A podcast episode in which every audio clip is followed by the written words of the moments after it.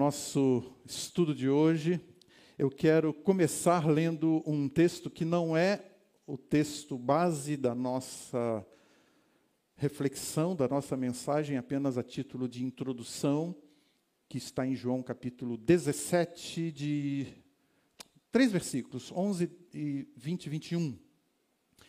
Jesus dizendo: Não ficarei mais no mundo, mas eles ainda estão no mundo. Eu vou para o Pai, eu vou para ti, Pai Santo, protege-os em teu nome, o nome que me deste, para que sejam um, assim como somos um. A minha oração não é apenas por eles. Rogo também por aqueles que crerão em mim por meio da mensagem deles, para que todos sejam um, Pai, como tu estás em mim e eu em ti. Que eles também estejam em nós para que o mundo creia que tu me enviaste. Quero iniciar com uma pergunta para que possamos refletir durante o nosso estudo. Como que a visão que eu tenho de Deus molda ou tem determinado os meus relacionamentos? Quero lembrar com vocês algum texto. 1 João capítulo 1, versículo 7, o texto diz que é, mantendo comunhão com o Pai, se andamos na luz, mantemos comunhão uns com os outros.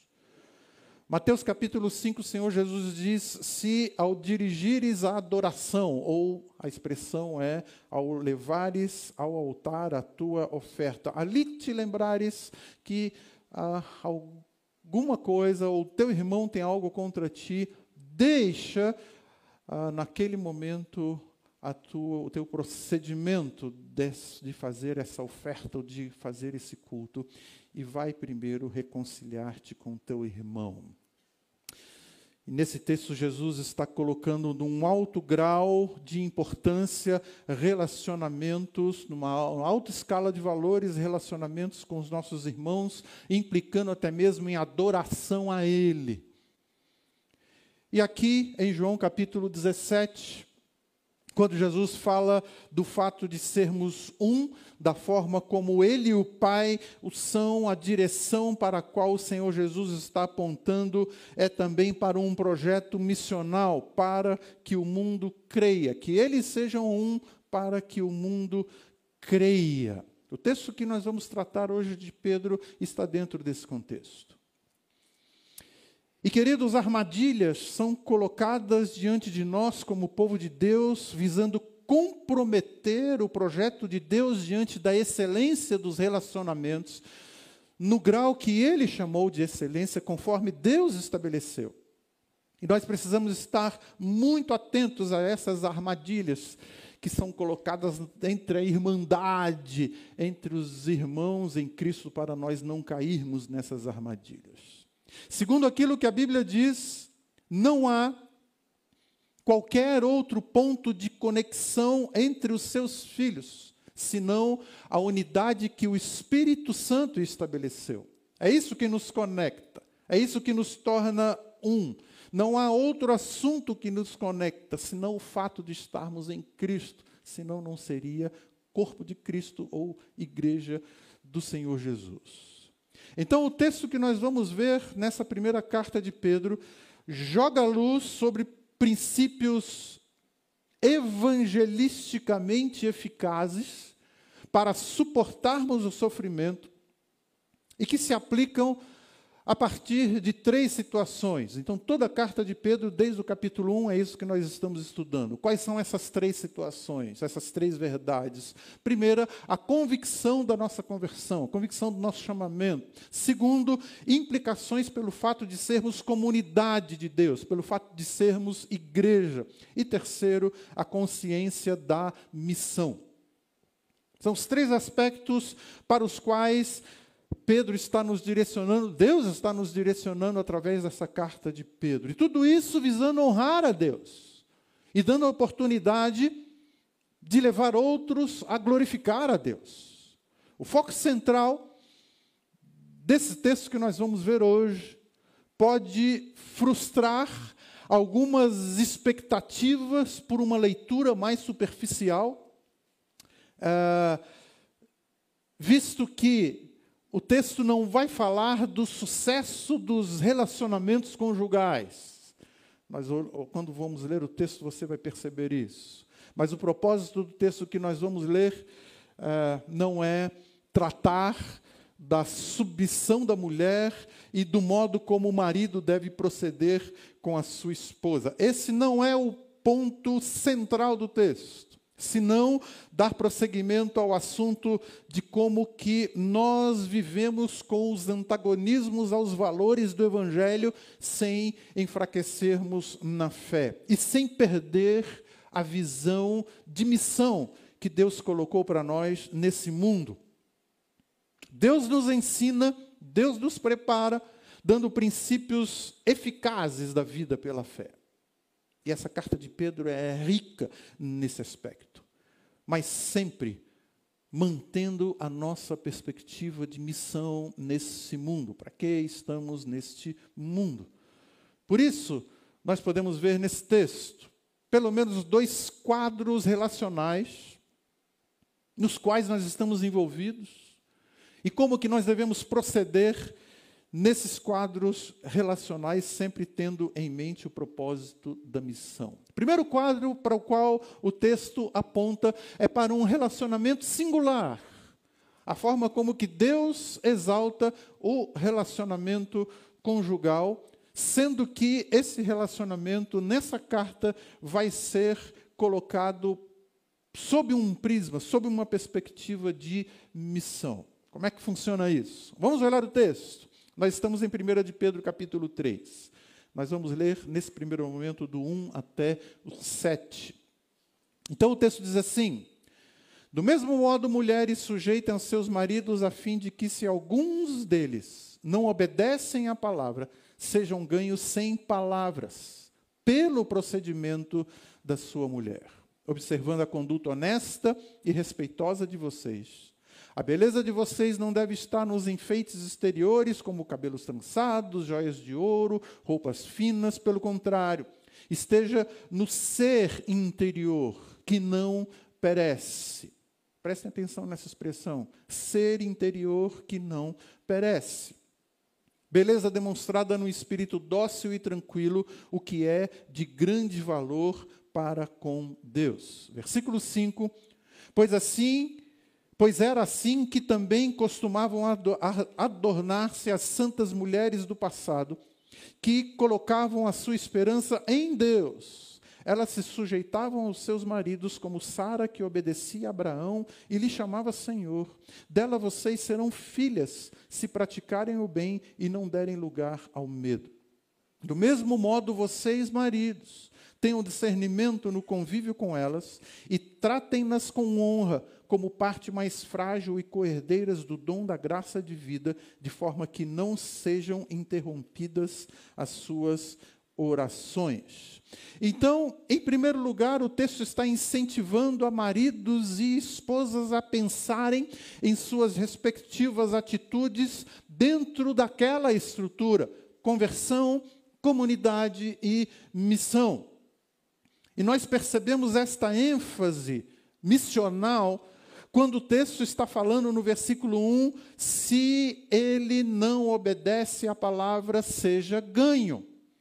Para onde que o texto está apontando? Conversão. Ganhar uma vida para Cristo. A expressão uh, não obedece, que está aqui, ela é usada em outros textos bíblicos para uh, identificar indivíduos descrentes, indivíduos que ainda não se renderam ao Senhor. Então, o que se tem em mente nesse texto é tanto um comportamento da esposa quanto as crenças que ela professa, como também o comportamento do marido, como as crenças que ele professa. O texto usa uma ilustração. Qual é a ilustração? O texto diz no versículo 6, uh, eh, como Sara, e essa expressão que está como Sara uh, é para apontar para um exemplo, para uma ilustração. Como é que nós podemos entender melhor esse texto, visto que Sara é a pessoa utilizada como uma ilustração, como uma figura? nesse assunto. Entre alguns personagens bíblicos que não traçaram uma linha reta em termos de modelo comportamental, aos nossos olhos, a Sara é uma dessas, é um desses personagens. Em pelo menos três ocasiões, Abraão é instruído a lhe dar ouvidos. Em pelo menos três ocasiões, Abraão é instruído a se submeter a Sara em questões essenciais na vida deles. Gênesis 16, 2, 16, 6 e também Gênesis 21. No entanto, por aquilo que os textos nos dizem, ela deixa um legado inapagável sobre companheirismo, ressaltando o conceito de viver sob uma missão, ou sob a missão. Esse é o conceito melhor para entendermos essa expressão que está aí. E esse legado é visto pelo menos em três momentos. Primeiro, três situações. Primeiro, Abraão recebe o chamado de Deus para sair da sua terra, ir para um lugar que Deus lhe mostraria sem ele conhecer. E Abraão obedece e leva toda a sua família. Sara o acompanha, Gênesis capítulo 12. Segundo, quando Abraão se sente ameaçado na corte de Faraó, para se proteger, ele falta com a verdade. Ele não expõe a verdade com respeito à identidade de Sara, expondo-a de uma forma inaceitável num relacionamento conjugal. E mesmo assim ela o segue. Gênesis capítulo 20. Terceira situação. Quando Deus faz a aliança com Abraão sobre uma grande descendência, e dessa grande descendência depende do nascimento de um filho. E quando Deus fala especificamente com Abraão sobre o nascimento de Isaac, embora no primeiro momento, Sara tenha ficado muito confusa e tenha demonstrado uma ponta de desconfiança por conta da idade avançada dela e deles. Pelo fato de ser estéril, ela coopera com Abraão, logicamente, para a geração de um filho. Então, ela é mencionada como uma ilustração de alguém que entendeu que havia um esposo com uma missão e ela então vive sob essa missão. No entanto, no versículo 4, estamos em 1 de Pedro, capítulo 3, apresenta qual é o princípio fundamental para o qual o texto aponta. São os valores que importam ah, e que devem ser desenvolvidos no coração da pessoa, que esteja no seu interior um valor que não perece. Esse é o valor que deve ressaltar todos os outros quando nós estamos falando de qualidade de vida. Agora, como é que nós podemos trazer esses princípios para o dia de hoje? Como é que nós podemos entender esse princípio e trazer para a nossa realidade? Três destaques aqui que eu quero deixar com você. Em primeiro lugar, esse texto em 1 de Pedro, capítulo 3, está trazendo uma perspectiva contextual missional. Em primeiro lugar, é essa a ênfase do texto. Uma vez que, naquela cultura greco-romana, pagã, perseguidora do evangelho, a prosperidade e o bem-estar eram vistos como dependentes de forças religiosas. a, a desordem na casa, a desordem no lar, mesmo naquela cultura, era vista como uma ameaça. Não apenas uma ameaça para a família, mas também para toda a sociedade. Naquela cultura, os cristãos estavam sendo acusados injustamente de provocarem desordens públicas, pois na leitura deles, ah, os, cristãos, os cristãos tinham acrescentado uma nova forma de crer, estavam trazendo uma proposta de um novo Deus.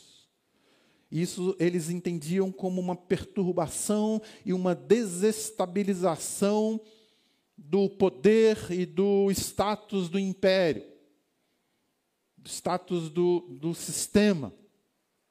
Por isso, essa instrução deve ser entendida vindo na esteira de uma perspectiva contextual e missional, dizendo os cristãos, cristãos precisam zelar pelo seu testemunho na ordem na casa. Segundo aspecto que nós podemos entender esse texto, trazendo e aplicando para as nossas realidades. O texto está trazendo um novo paradigma. Os instrutores morais, os filósofos gregos, não se dirigiam às mulheres em qualquer situação, em nenhuma hipótese. Elas e os escravos estavam na mesma linha de importância. Mas vejam, aqui o apóstolo Pedro está se dirigindo às mulheres.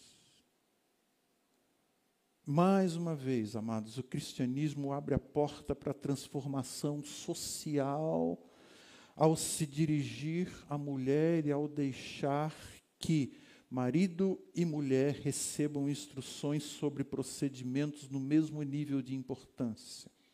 O texto começa dizendo: da mesma forma, e o texto no versículo 7, quando se dirige ao marido, aos maridos, está dizendo da mesma forma. Eles estão sendo colocados como iguais em termos de valorização diante de Deus. Por isso que o versículo 7 começa com essa expressão. Do mesmo modo, vocês, maridos. Então, na sabedoria de Deus em transmitir a sua palavra, há tanto um zelo por manter a ordem social, como também a subverte, apresentando um novo paradigma. Ei, ali tem alguém que professa o nome de Cristo que é pertencente da comunidade dos discípulos do Senhor Jesus, que recebe uma instrução como antes jamais visto. Uma palavra sendo dirigida à mulher. E uma terceira forma de nós podermos entender esse texto nessa perspectiva, trazendo para nós a aplicação, então, é o, o valor é, que Deus coloca na dignidade daquilo que Ele estabeleceu, a dignidade do homem e da mulher e o valor do relacionamento conjugal, o valor do casamento. Essas instruções que estão aqui são para dignificar a mulher e não para trazer mais opressão. Só quem quer entender de uma forma comprometida que vai utilizar esse texto para a opressão da mulher, porque o texto não se dirige aos maridos exigindo uh, da mulher submissão. Você pode perceber isso no texto. Primeiramente, porque o texto especifica um procedimento para com esposo, diferentemente da prática cultural greco-romana, que além de a, a mulher não ter vez, não ter voz, era esperado, quase que exigido, que ela se submetesse a todo e qualquer homem. Era assim que a cultura tratava a mulher. E ainda, essa instrução visa preservá-la Pois antes de haver qualquer tentativa de humilhação, de, de, agressão àquela mulher, a sociedade passa a entender que ela estava sob um relacionamento, sobre um relacionamento com alguém muito especificamente falando. A sociedade olhava e dizia: com aquela ali nós não podemos mexer, com aquela ali nós não podemos provocar. Ela está num relacionamento com alguém. Por exemplo, eu vou mencionar um exemplo para vocês. Naquela cultura, havia um ditado. Esse ditado dizia assim: abre aspas. Se um homem for pego em adultério, você mulher não tem qualquer direito de tocar um dedo sequer nesse homem. Não acaba aqui. O texto continua. Se você, mulher, for pega em adultério, você, mulher, não tem direito de levantar um dedo sequer em sua defesa. É com esta cosmovisão grego-romana que Pedro está lidando. Vamos olhar o versículo 7. Versículo 7. Do mesmo modo, igualmente, maridos, tenham discernimento no convívio com elas, tratem-nos com honra, como parte mais frágil e co-herdeiras do dom da graça de vida, de forma que não sejam interrompidas as suas orações. Por isso, a orientação para os maridos é tratá-la com dignidade, como igual e na consciência de que são herdeiros da, me são herdeiros da mesma graça de vida. Ah, e essa expressão que está aqui como parte mais frágil, por algumas vezes Algumas interpretações giram em torno de uma abordagem da estrutura fisiológica, emocional, para falar como parte mais frágil. Todo o contexto está jogando luz para uma realidade sociocultural em que a mulher era um objeto à mercê de preciosismos, vaidades, sem lhe dar um direito de igualdade de defesa. Ah, por isso, naquela sociedade era de fato a parte mais frágil no relacionamento. Homens e mulheres são chamados a viverem de maneira a honrar o nome de Deus e não apenas pelo compromisso para com Ele, mas também pelo compromisso de um para com outro de honra. E em defesa do bom testemunho. Quando o texto está falando aqui nesse versículo 7, no convívio com elas tem um discernimento. E essa expressão significa conviva com a esposa, procurando entender o caminho mais difícil que ela tem para percorrer. O texto está dizendo: olhe para a sua sociedade, aquela cultura greco-romana principalmente. Quem sabe no mundo ocidental de hoje, ah, algumas realidades são bem diferentes. Mas o texto está dizendo: ah, olhe para a sua sociedade marido greco-romano que trata a, a, mulher desta forma. Procure entender a, o caminho mais difícil que ela tem para percorrer. Reconheça o que lhe faz sentir-se preservada, amada, valorizada. Queridos, Deus conhece as culturas humanas, todas elas, algumas mais opressivas, do que outros. O propósito do Evangelho é sempre dignificar vidas, porque são preciosas as vidas para Ele.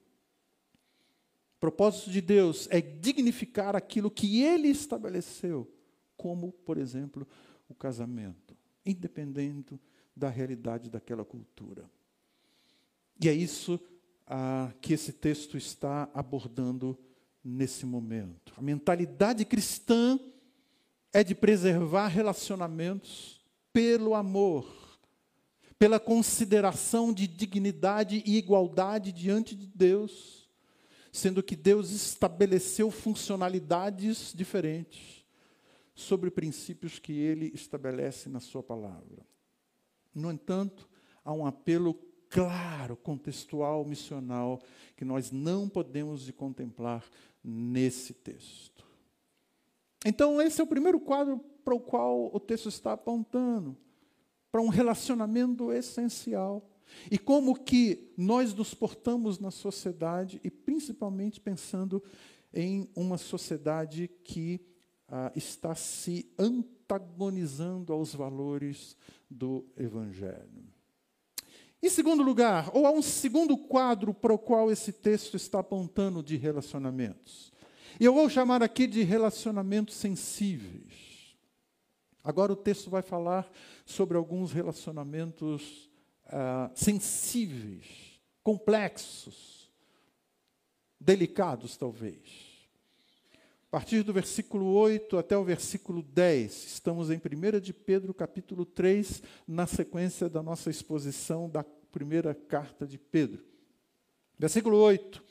Quanto ao mais, tenham todos o mesmo modo de pensar, sejam compassivos, amem-se fraternalmente, sejam misericordiosos e humildes.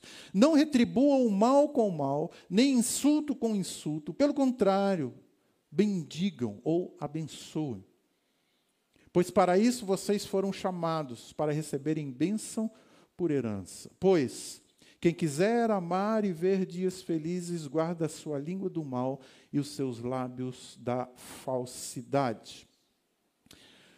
Recordando, o texto está analisando a aplicação do princípio conversão, eleição, comunidade, igreja e missão.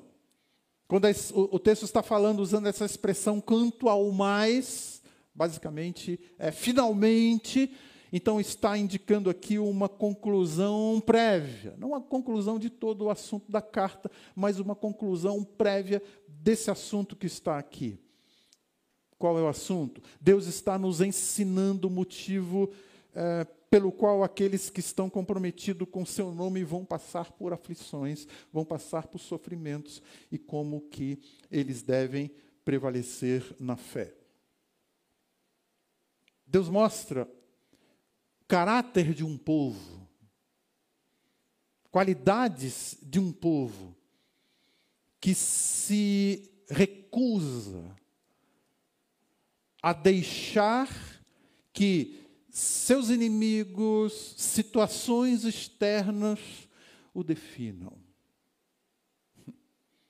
Nós, como povo de Deus, queridos, temos que pensar principalmente num mundo conturbado como o nosso, como uma época conturbada como a nossa. Não permitir que situações externas definam quem nós somos como povo de Deus.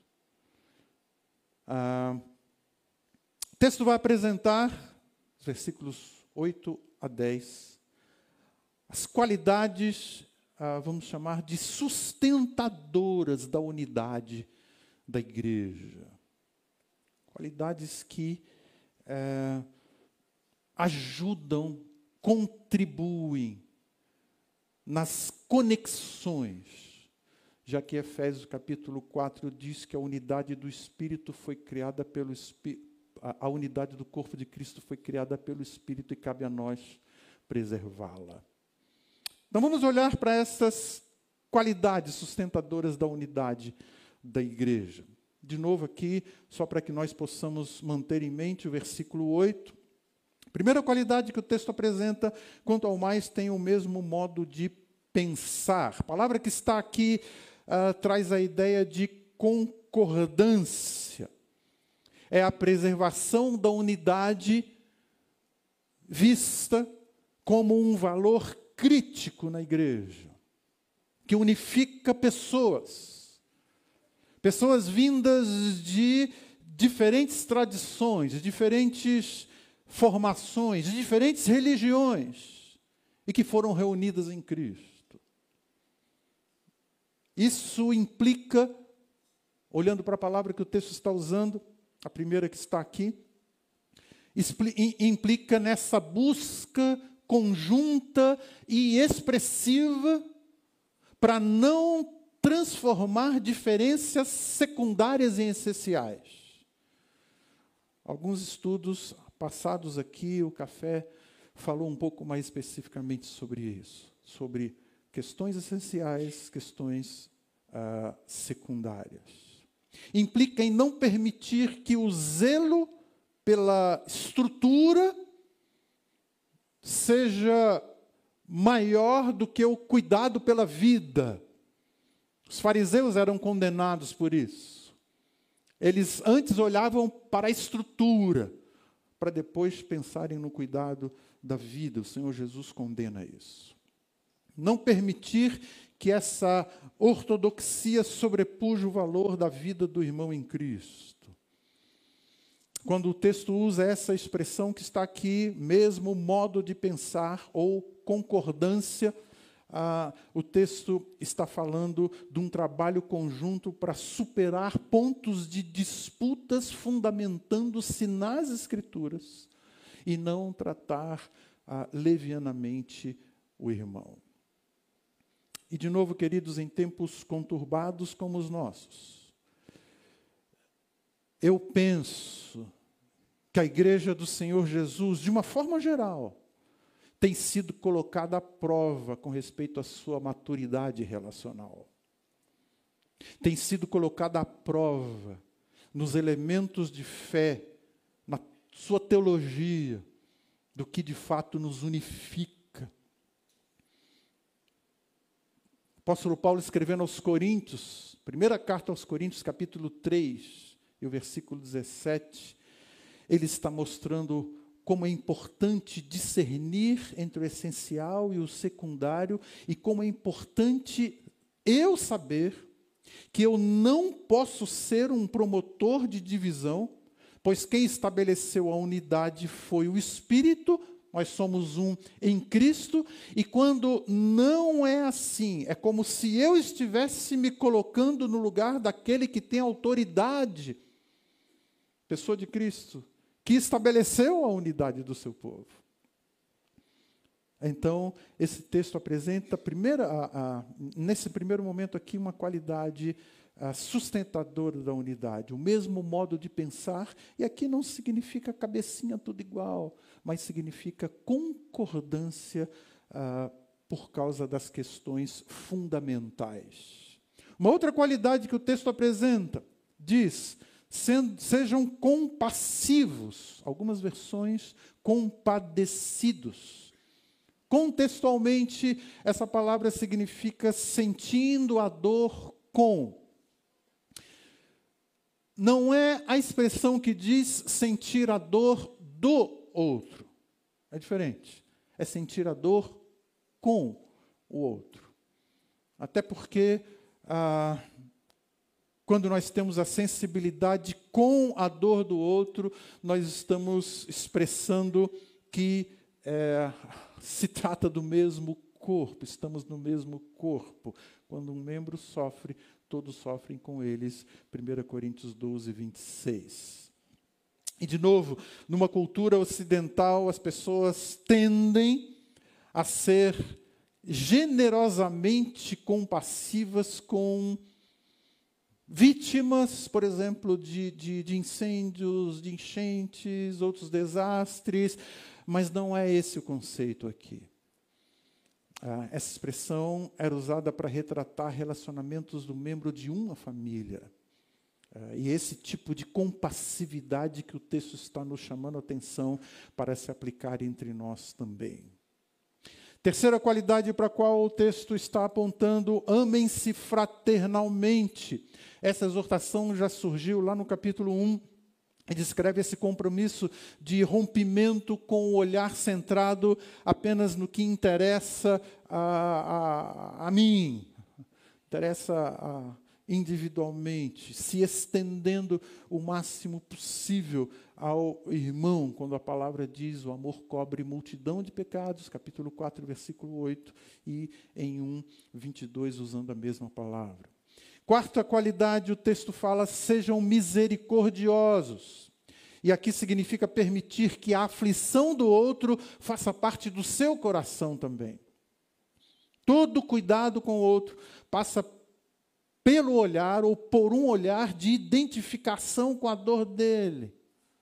Misericórdia é, ao mesmo tempo, uma marca do povo de Deus é também uma força, eu diria, propulsora daqueles aos quais Deus tem usado para ir em direção ao outro debaixo do seu plano. E, em quinto lugar, uma outra qualidade sustentadora da unidade, o texto fala, e sejam também humildes. E a ideia aqui, a palavra aqui, uh, é mantenham um pensamento moderado e relativo acerca das suas realizações. Vamos voltar para a realidade daqueles irmãos para os quais, no primeiro momento, Pedro está escrevendo, numa cultura uh, greco-romana, a humildade era considerada fraqueza. Quem sabe uh, em algumas culturas como a nossa também. Era percebido como algo indigno de ser valorizado. Para nós, porém, que fomos chamados por Jesus para segui-lo, a humildade representa um valor de identificação com Ele, já que ah, Ele mesmo se apresenta como manso e humilde de coração. A humildade para nós representa ah, um valor de semelhança com o seu caráter.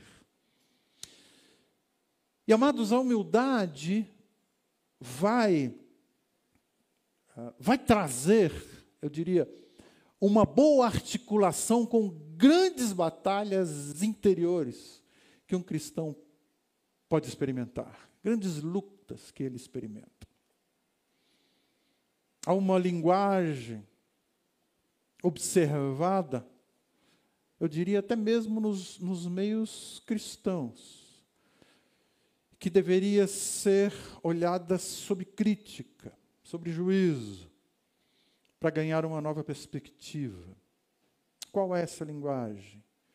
É quando alguém, uma, um esposo, a esposa, o pai, um filho, uma filha, chega e diz assim: o que ele fez é imperdoável. O que ela fez é imperdoável. E aí eu me questiono: o que é perdoável?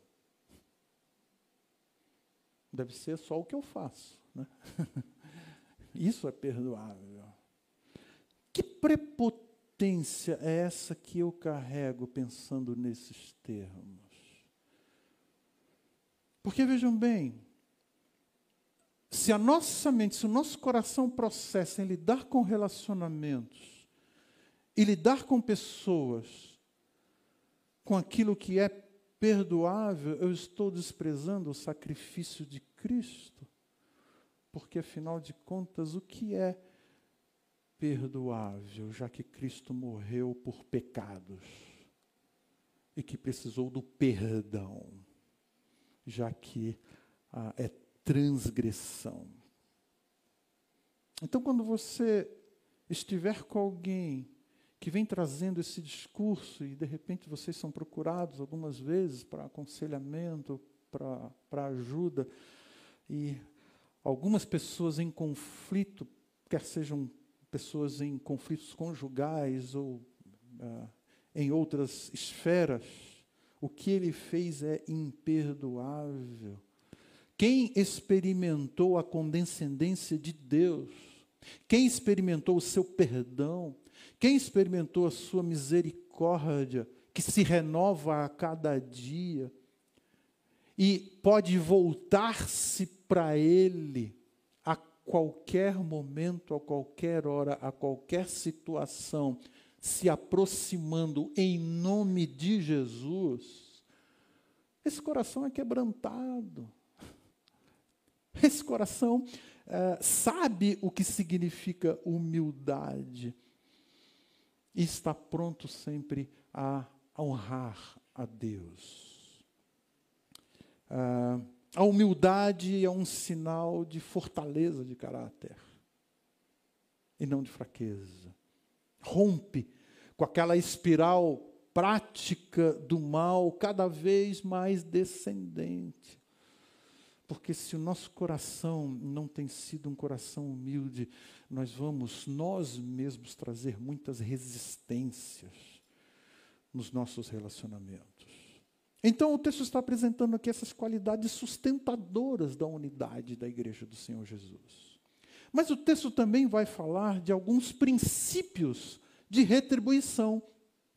E aqui, a partir do versículo 9, princípios de retribuição, versículo 9 e 10, quando o texto está. Lembra, nós estamos falando de relacionamentos é, sensíveis, relacionamentos complexos. O texto está dizendo: não retribua o mal com o mal, nem insulto com insulto, pelo contrário, bendigam, pois para isso vocês foram chamados para receberem bênção por herança. Agora, o assunto é a nossa atitude para com aqueles que nos hostilizam, que nos insultam, que nos desprezam. Principalmente, olhando para o contexto, por causa dos valores do Evangelho que você crê e anuncia e proclama. Na linguagem habitual, seria justo pensar em retribuir com a mesma intensidade que sofreu. Essa é a linguagem habitual. O texto bíblico subverte essa lógica, mostra um, um, um outro paradigma para essa, para essa situação. Deus espera que o nosso comportamento corresponda àquilo ao qual fomos feitos, para o qual fomos chamados. Pagar o mal com o mal corresponde à velha natureza, da qual nós somos orientados o tempo todo a nos despir, a remover de nós. Como Efésios capítulo 4, versículo 20 diz: não é assim que nós temos aprendido de Cristo. Mas vejam bem, não está em jogo aqui, não está em pauta aqui uma atitude passiva. O texto está dizendo ah, não retribuir mal com mal, mas isso não significa fugir, nem tampouco se calar. Também como não significa eh, demonstrar uma situação de medo ou de fraqueza, mas a resposta é, pelo contrário, há uma ação aqui. Pelo contrário, o texto diz: abençoai. Não é novo para nós, se nós conhecemos as instruções de Jesus, como em Mateus capítulo 5, por exemplo. Como é que isso acontece? Como é que abençoamos? É, na prática, aqueles que nos perseguem, nos hostilizam, nos desprezam, e principalmente por conta dos valores do Evangelho. Algumas formas que nós podemos praticar isso. Uma delas pode ser de uma forma silenciosa, com oração, intercedendo por aquela pessoa, para que possa ser desvendada a sua mente, para que ela possa conhecer a verdade. Uma outra forma pode ser uma busca ativa de oportunidade de proclamação da nossa fé. E pode ser imediatamente, você é algo crônico, essa hostilidade é, em algumas oportunidades. E eh, não arrogantemente, olha, eu só não bato no seu rosto porque eu creio em Cristo. não é dessa forma. Mas pedindo a Deus oportunidades. Ah, para a proclamação da nossa fé. Uma outra forma, através do nosso procedimento, como está no próprio texto, no seu contexto. E uma outra forma ainda, pensando em algumas sugestões, uh, é acudir uh, aquela pessoa numa situação de necessidade. Uh, em algum momento que nós estudamos aqui sobre a parábola do bom samaritano, é para isso que o texto uh, nos leva acudir aquele que nos hostiliza, uh, acudir aquele que nos persegue. Então, o texto até vai mencionar é, o Salmo 34, por quem quiser amar a sua vida, ver dias felizes, guarde a sua língua do mal, é, refreie os seus lábios de falar falsamente. Então o texto está abordando aqui a nossa vida enquanto aqui. Fala de dias enquanto estamos aqui. É, nós não precisamos aprender simplesmente a como proceder, a como agir. Sempre o texto bíblico vai nos levar a dizer: ah, aprendamos com Cristo. Quero terminar nosso estudo, então, deixando duas palavras finais aqui na nossa conclusão. Em primeiro lugar, seguindo a sequência do texto, versículo 11, esse texto bíblico vai nos mostrar que comportamento e fé formam uma unidade. Senão seríamos religiosos, senão seríamos muito semelhantes aos fariseus, com um procedimento tentando ser zeloso, sendo que o coração é, está longe de Deus. Versículo 11, na sequência do texto: Afaste-se do mal, faça o bem, busque a paz com perseverança. Partar-se do mal e praticar o bem requer resolução de coração e, trans, e coração transformado.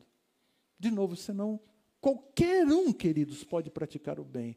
Até mesmo algumas seitas e religiões que negam a Jesus deve ser entendido e processado no coração, primeiramente e essencialmente, fruto da convicção de pessoas que hoje têm paz com Deus.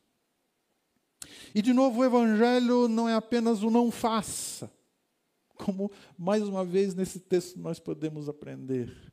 Ah, propõe texto ensina, o texto está formando novos hábitos coerentes com aquilo que nós fomos feitos em Cristo. Em sua natureza, o ser humano não é dado à paz. Senão nós não, nós não precisaríamos de inúmeras instituições, propostas, reuniões, tentando promover a paz. Há um chamado implícito no cuidado do nosso falar, né, no contexto aí, que envolve ah, a maneira que a boca é usada para expressar ações e reações dentro do contexto que antes mencionou sobre abençoar. A língua que abençoa ah, não pode ser a mesma língua que maldiz. Aquele que está em Cristo está seguro, está em paz com Deus. E é isso que importa ah, para o coração promover a paz. Segundo lugar, nós podemos confiar na graça de Deus, e eu vou chamar aqui da graça responsiva de Deus diante dos sofrimentos. E aqui o último versículo, então, versículo 12 porque os olhos do Senhor estão sobre os justos e os seus ouvidos atentos à sua oração, mas o rosto do Senhor volta-se contra os que praticam o mal. Não se desanimem. O mal não ficará impune, queridos. Não se iludam. Pessoas vivem a sua vida, muitas vezes percebemos isso, Pessoas vivem achando que nunca terão que prestar contas um dia. Não se iludam. Agora, o texto está mostrando que a nossa vida procede de Deus, está em Deus e seus motivos estão direcionados para Deus. Ah, e esse versículo fundamenta aquelas afirmações precedentes com inteiro realismo. A natureza de Deus é santidade, é justiça. E o texto termina nos conduzindo mais uma vez para a certeza sobre o caráter de Deus.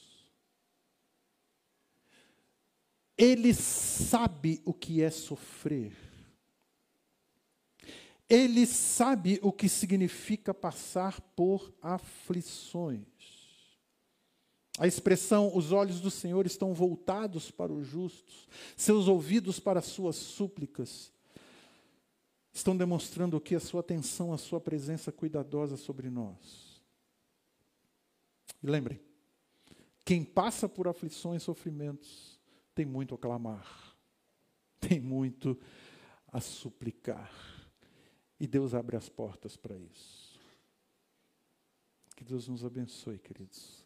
Que sejamos esse povo ah, achado com as qualidades que Ele estabeleceu para nós e resistentes numa sociedade com tantas provocações e desafios. Por favor, vocês da banda podem vir até aqui. Vamos orar enquanto vocês chegam, enquanto estamos pensando no que o texto tem nos ensinado. Vamos nos apresentar diante de Deus em oração mais uma vez. Querido e amado Pai, como teu povo, queremos nos colocar mais uma vez diante de Ti. E como teu povo, queremos continuar honrando um nome que está acima de todos os nomes, que é soberano sobre as nações. Ó Pai, que o Senhor nos conduza como teu povo e nos fortaleça, Pai, nos dias em que vivemos, nas situações que temos que lidar, muitas vezes com hostilidades, com incompreensões mas que os nossos olhos continuem postos em Ti, ó Pai. E que, como Teu povo, possamos nos sustentar uns aos outros, nos fortalecendo para que possamos ter as respostas adequadas, fundamentadas na Tua palavra, para aqueles que ainda não te conhecem. tu despertes em nós a adoração ao teu nome, que mais uma vez podemos, através desse cântico, ó Pai, expressar o nosso coração para ti. Precioso nome de Cristo. Amém.